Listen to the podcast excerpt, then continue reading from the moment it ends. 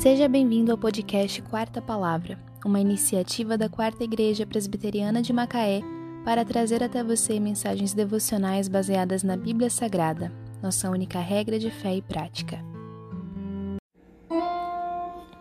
Os meus olhos antecipam-se às vigílias da noite para que eu medite nas tuas palavras. Salmo 119, versos 147 e 148. Thomas Brooks foi um pregador puritano inglês de 1608 que teve uma brilhante conclusão a respeito da meditação nas palavras de Jesus.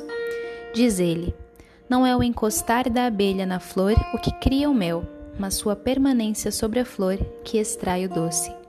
Não é aquele que lê mais, mas o que medita mais que se torna o mais doce, sábio e forte cristão.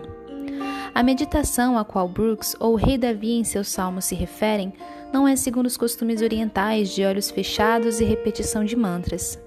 Meditar na palavra de Deus é refletir sobre suas implicações para a nossa vida diária, é delongar-se pensando sobre caráter aprovado por Ele, é passar tempo ponderando as bênçãos e as mudanças que vêm de seguir a Cristo.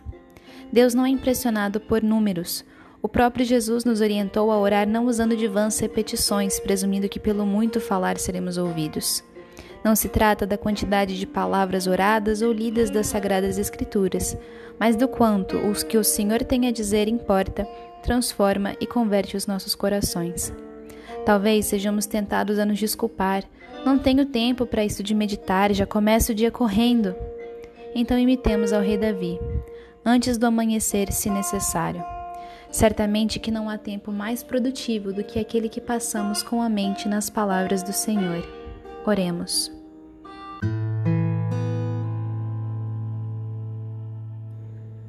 Meu Deus sábio, graças te dou porque tenho livre acesso à tua palavra na Bíblia Sagrada.